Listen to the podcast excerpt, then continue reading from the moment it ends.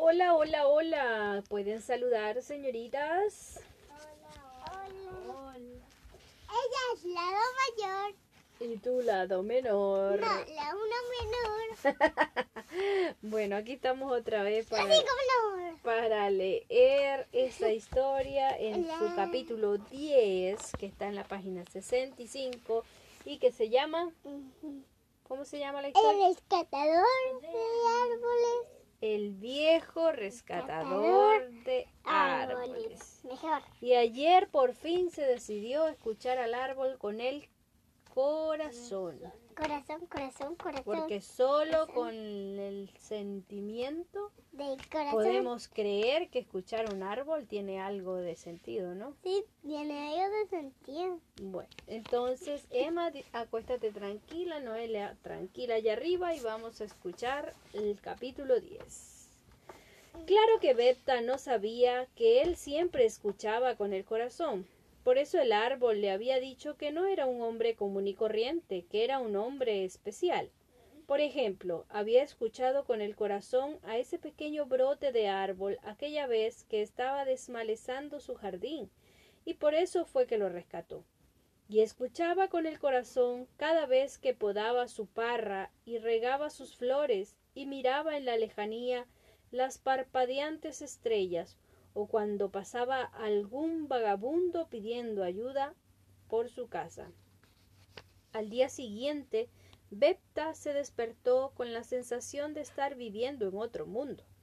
Y es que no podía sacarse de la cabeza la voz del árbol, ni sus palabras, ni aquel convencimiento de que sí, efectivamente, le había hablado y no era un sueño. Varias veces durante el día, Bepta se quedó mirando con detención al árbol para descubrir algún indicio, pero él no le daba ninguna pista, nada. Entonces Bepta esperó hasta la noche y subió al ático en busca de una respuesta, alguna razón que explicara lo que le estaba sucediendo, y estaba en lo cierto. El árbol tenía un muy importante motivo para hablarle, pero eso es algo de lo que se darán cuenta luego. Esta vez, cuando llegó al ático, abrió la ventana de par en par. Ustedes seguramente están pensando que el árbol le quería dar las gracias por rescatar a sus pequeños hijos de una muerte lenta segura y dolorosa, porque morir pisoteado o arrancado de la tierra sin piedad debe doler. Pero no, el árbol del frente de la casa quiso advertir de algo a Bepta y a través de él a la ciudad. Al hablar de ciudad, todos pensamos en las calles, los puentes, las casas y los edificios de departamentos, los medios de transporte, los colegios, los hospitales, el aeropuerto. Sin embargo, el árbol del frente de la casa de Bepta no pensaba precisamente en los edificios o en las casas o en las veredas o en las calles, ni en los cines, ni en nada de eso.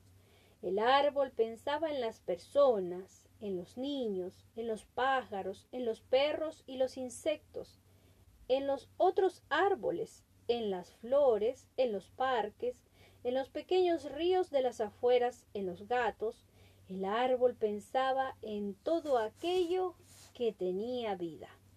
Porque todo lo que tenía vida se encontraba en peligro.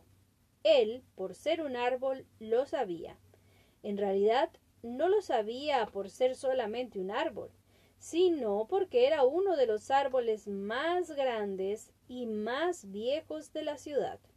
El poder ver mucho más que lo que veían los otros árboles e indudablemente más que lo que podían o querían ver las personas, la mayoría de las personas, excepto Beta, claro, que como ya les he dicho muchas veces, era un ser humano muy especial. Antes de una semana, cuando notó que Bepta le había perdido algo de miedo, el árbol le confesó el por qué intentaba comunicarse con él. Quiero que me mires al cielo, Bepta, y te fijes en aquella enorme nube negra que se está formando. Esa nube tóxica y cada día es una nube tóxica y cada día crece, crece y crece, se agranda. Bepta sacó el cuello hacia afuera, es decir, se asomó hasta la cintura para poder mirar y se quedó largo rato en silencio mientras el árbol continuaba.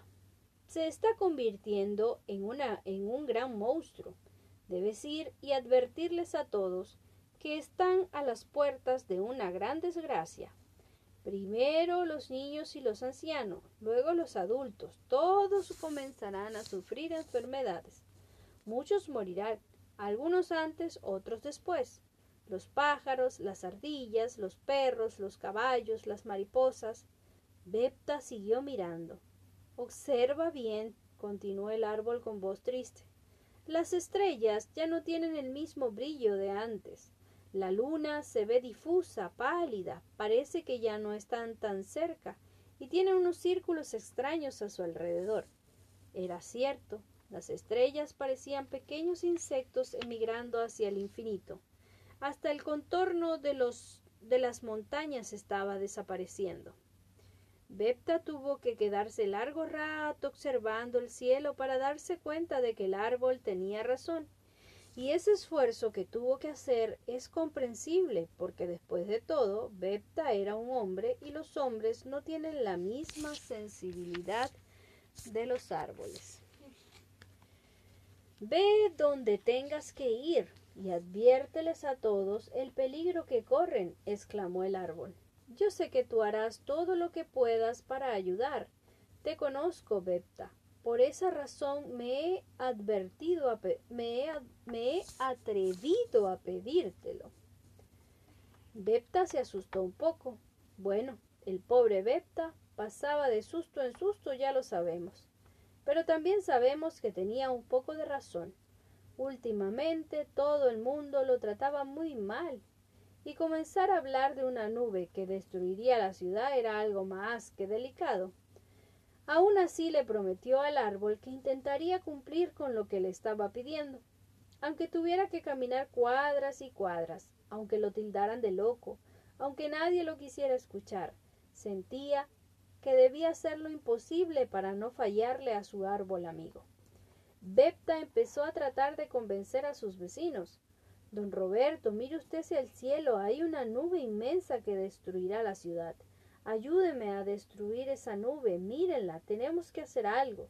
Señora Josefina, doña Antonia, Joaquín, avisa a tus padres, a los profesores del colegio. Ustedes ya lo suponen. Ninguno de ellos le hizo caso. La mayoría solo levantó los hombros preguntándose qué nueva locura tenía en mente aquel odioso viejo de los árboles. Recuerden la fama que tenía Bepta en el vecindario lo que los demás opinaban de él. Pero no se dio por vencido, no podía defraudar a su amigo, no podía defraudarse a sí mismo.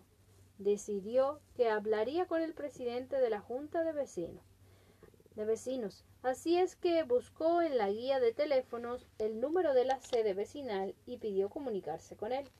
El presidente de la Junta de Vecinos está en una reunión con los otros presidentes de las demás juntas de vecinos y no va a regresar hasta mañana, le contestó una voz amable. Beta preguntó dónde se realizaba esa reunión, considerando la oportunidad que tenía de dirigirse a un lugar en que pudiera encontrar a todas las autoridades vecinales reunidas.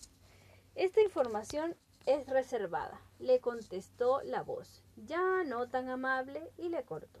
Entonces Bepta decidió que iría un poco más arriba en, el, en la escala de poder. Resolvió ir hasta la municipalidad para hablar con algún concejal. Están todos en reunión muy importante con los jefes comunales. Entonces buscaría más arriba aún. Y el alcalde le podemos dar una cita para una semana más. El señor alcalde tiene su agenda completa. Oh. Debería ir a la intendencia. Pediría hablar con el intendente personalmente. El intendente anda de viaje con algún diputado o senador.